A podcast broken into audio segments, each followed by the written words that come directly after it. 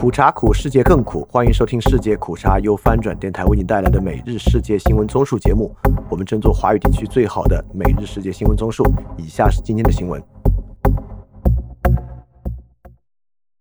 首先是中国新闻。习近平四月二十一日下午主持召开二十届中央全面深化改革委员会第一次会议，并发表重要讲话。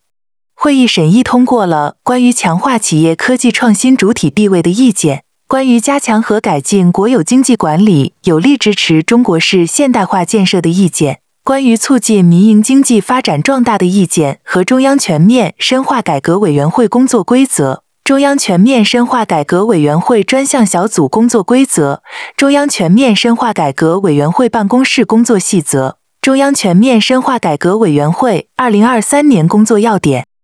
翻评深改委可以看作我国体制改革的风向标，因此今年作为二十大后第一次深改委会议，具有象征意义。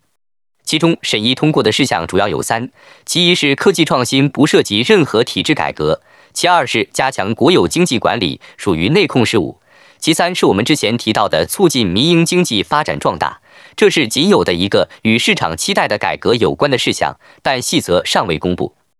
从这三个实质性文件来看，全面深化的市场和行政规章改革已经停滞。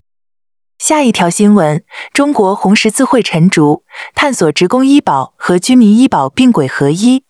陈竹建议：第一，不断健全完善基本医疗保险制度，相关改革措施包括在基本医保制度框架中建立与服务形式变革相适应的筹资补偿。支付和监管机制，优化医保筹资和补偿政策，完善医保筹资机制，提高统筹层次和建立跨统筹区的风险调整机制，优化对弱势群体待遇保障，向重大疾病保障倾斜。第二，逐步减少城镇职工医保个人账户资金结余，这其中较为突出的是公平性问题。年轻人和身体好的群体，个人账户中存了大量结余。但有慢性病的老年人或是身体不好的，个人账户不够用。第三，逐步实现城镇职工医保和城乡居民医保合一，应鼓励城镇化率较高的地区采取分步走的发展战略，循序渐进试点职工医保和居民医保并轨工作，力争至二零三五年全国完成两保合一，实现真正意义上公平可持续的一体化医保体制。扳平统筹的意思和拆东墙补西墙是类似的。所谓并轨合一，绝对不是统一标准，尤其是体制内外保障双轨制。但不可否认，可能会在居民医保上有所提升。但政策核心依然是账户打通，有助于医保体系统筹资金。下一条新闻：中国国防部公布，中国和新加坡将于四月下旬至五月上旬举行中新合作两千零二十三海上联合军事演习。中国国防部提到，解放军导弹护卫舰“御林舰”及猎扫雷舰“赤壁舰”将会前驻新加坡参加联合军演，并且参与五月三日至五日在樟宜举行的亚洲国际海防展览及会议。解放军海军代表团期间会出席国际海事安全研讨会。安平，这是非常小规模的例行军演，只有两艘小排量舰艇参加，不能说明我们与新加坡有实质性军事合作。下一条新闻：中国外交部发言人毛宁昨日在例行记者会上纠正了中国驻法大使卢沙野质疑前苏联国家主权的言论，并强调他的发言才代表中国政府的正式立场。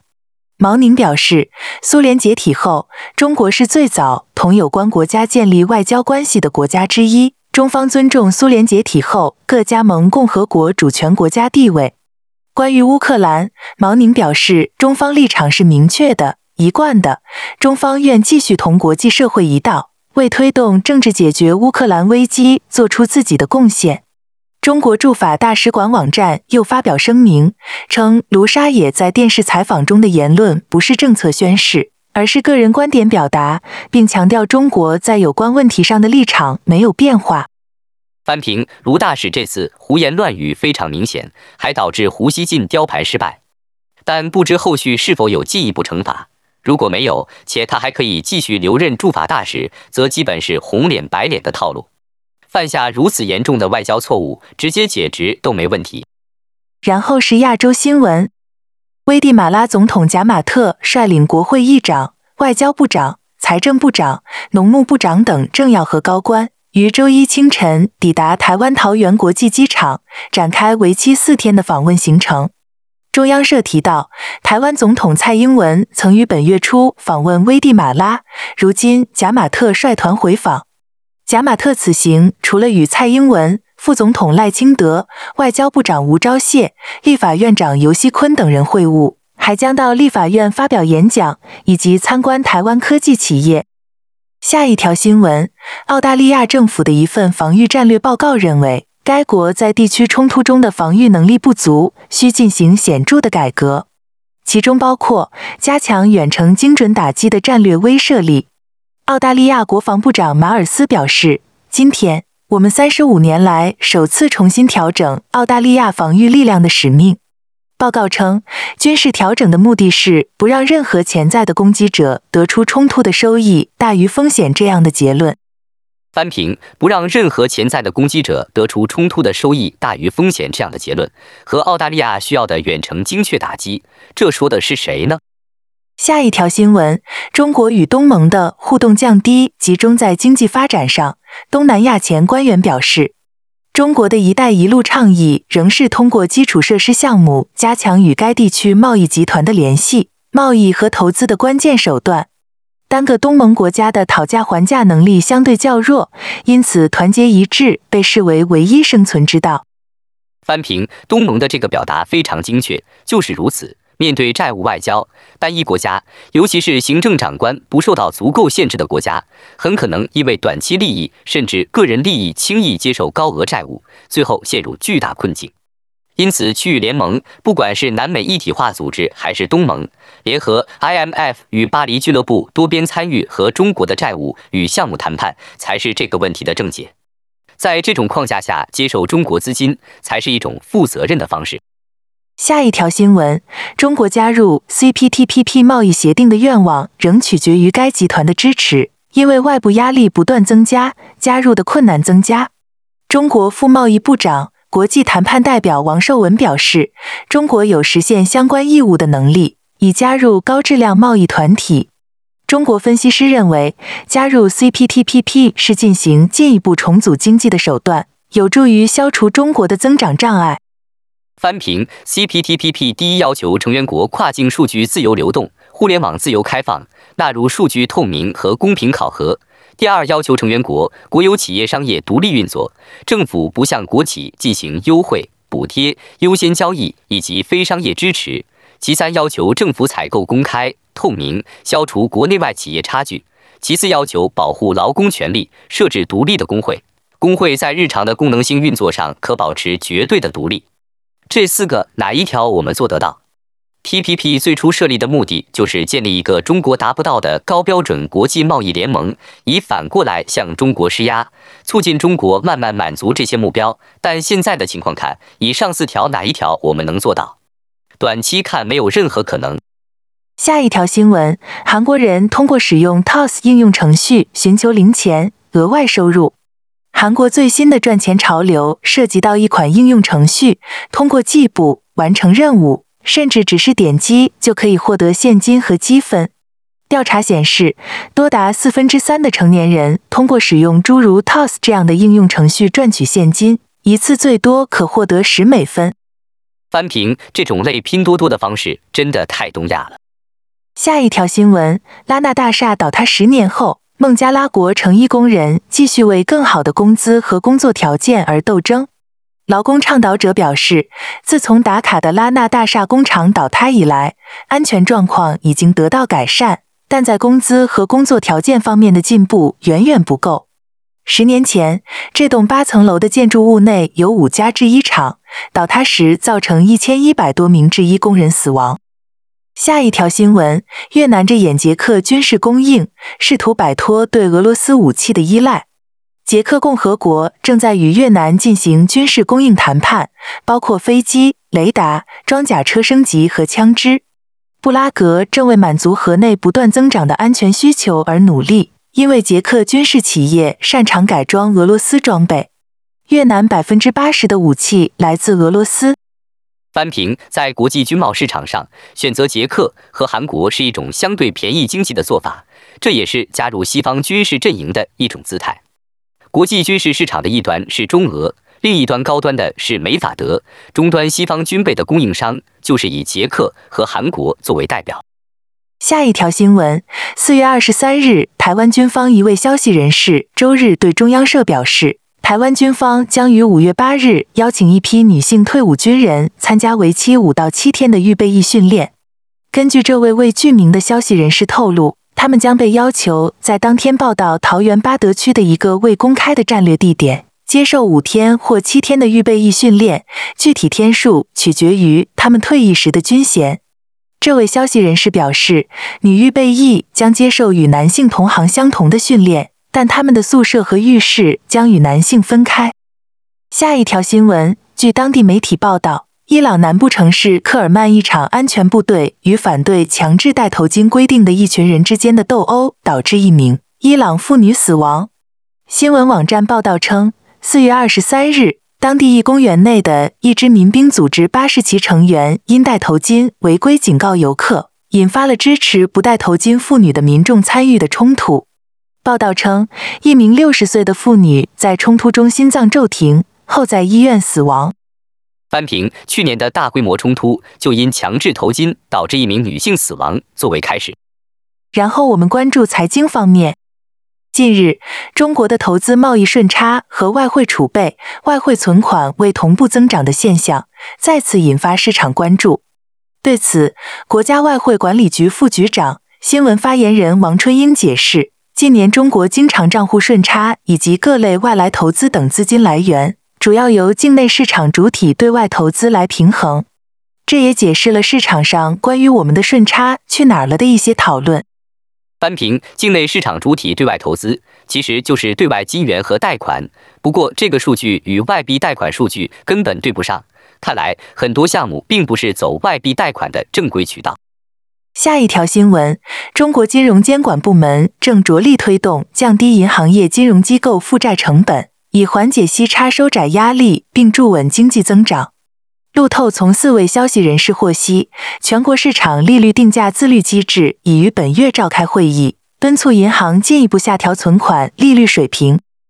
翻平全球降息，我们升息。如果一季度真的经济复苏那么强劲，在 M 二如此高的情况下。为何还在加速降息？下一条新闻，德国央行发布月报称，由于工业生产反弹，德国第一季经济料录得增长，修正央行之前预测的经济小幅收缩。德国经济在二零二三年第一季的表现好于一个月前的预期，经济活动可能已有所回升。德国央行说，工业复苏比预期更强劲。下一条新闻。高盛分析师表示，英国央行看来将在五月升息，之后可能还会再次升息，以应对顽固的高通胀。高盛分析师上修对英国今年年底核心通胀率的预测，从原先预测的百分之四点三上调至百分之四点七，但对二零二四年底的预测从百分之三点一下调至百分之二点九。翻平，英国现在是西方主要经济体中通胀压力最大的国家了。下一条新闻：华特迪士尼将开始第二波裁员，该公司计划裁员七千人，以帮助节省五十五亿美元成本。公司表示，预计裁员将从周一开始，持续到周四，将裁减数千个工作岗位。然后是俄乌战争。据英国金融时报报道，欧盟和日本反对美国要求七国集团国家禁止向俄罗斯出口所有产品的提议。翻平俄罗斯进出口白名单制度看起来会比较难实现。下一条新闻，根据交易员和路福特 Icon 数据，中国增加购买四月份装运的乌拉尔石油。本月从俄罗斯波罗的海和黑海港口进口的该等级石油或创下十一个月来新高，为价格提供了支撑。数据显示，四月迄今中国购买的乌拉尔石油达到约二十六点五万桶每日。高于三月份的十九点五万桶每日。下一条新闻，一位熟悉数据的俄罗斯政府消息人士告诉路透，俄罗斯今年的石油产量将超过四点八亿吨，或约九百六十万桶每日。这个数字不包括天然气、凝稀油。根据路透的计算和消息人士的说法，这大致符合俄罗斯三月起到年底减产五十万桶每日至九百五十万桶每日的承诺。翻评：俄罗斯二零二二年石油总产量为五点三五亿吨，其中一大部分在去年五月一百二十一美金同美金的高位出售。欧佩克减产后，石油价格恢复到七十八美金桶规模。总和计算料，今年对俄罗斯财政收入将造成很大影响。下一条新闻：德国基民盟外交事务专家吕特根认为，中国只关心自身利益，并不在乎乌克兰的和平，因此让中国充当俄乌战争的调停人是个不切实际的想法。此外，欧盟外长正在举行会议，商讨对乌军援的具体事宜。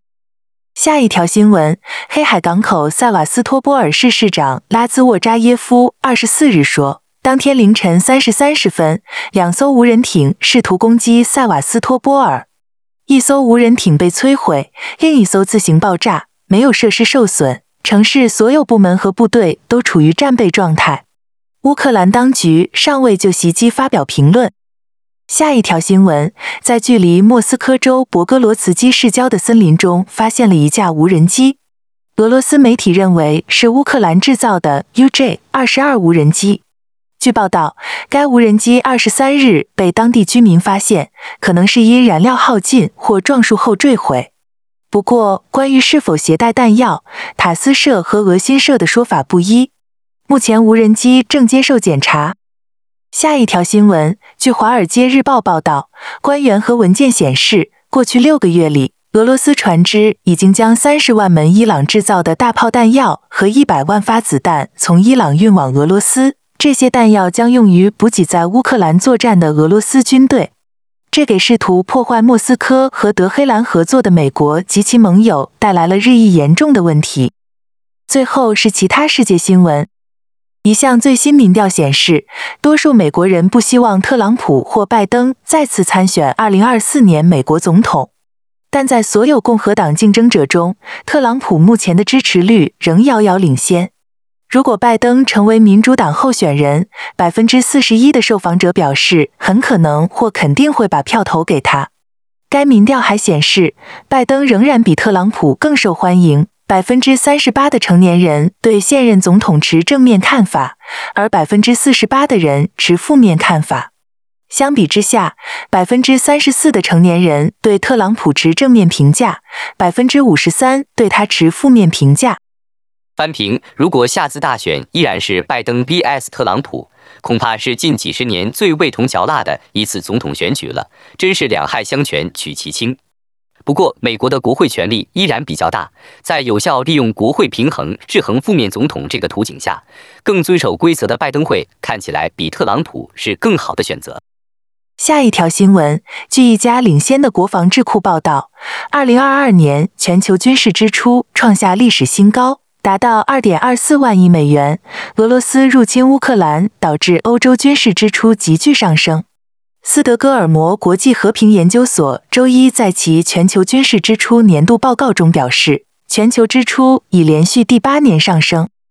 下一条新闻：美国 Fox News 宣布，全美收视率最高的有线电视节目主播塔 Tucker Carlson 已离职。虽然 Fox News 未在声明中说明原因，但确定卡尔森在四月二十一日完成了他的最后一期节目。在找到固定替代人选之前，将有一系列临时主持人接手卡尔森的黄金时段。就在卡尔森离职前不久，Fox News 刚刚为一起与投票机公司 Dominion 的诽谤诉讼达成和解，同意赔偿七点八七五亿美元。卡尔森正是 Fox News 中鼓吹二零二零年选举被操纵的重要人物之一。下一条新闻：CNN 早间新闻主播 Don Lemon 因被指控性别歧视和不当行为遭解雇。他表示震惊，称在 CNN 工作十七年，却透过经纪人得知被解雇。CNN 表示已与莱蒙分道扬镳，并祝福他。莱蒙今年二月评论共和党总统候选人、前联合国大使兼南卡罗来纳州州长 Nikki Haley 时，称五十一岁的他已不再处于巅峰时期。这番言论被批评性别歧视。下一条新闻：美国国务卿布林肯昨天宣布，苏丹冲突双方同意从午夜起实行七十二小时停火。这已是本月冲突爆发以来至少第三次停火宣告，但此前均未能维持。布林肯表示，苏丹正规军和最大武装组织快速支援部队经过四十八小时谈判，达成停火协议。RSF 发表声明支持布林肯的宣告，承诺在休战期间全面停火。然而，正规军方尚未公开表态。好，以上就是今天所有的新闻节目了，非常感谢你的收听，也欢迎在 p a 创赞助泛展电台赞助链接在 Show Note 中可以看到。那么苦茶苦，世界更苦，明天我们不见不散。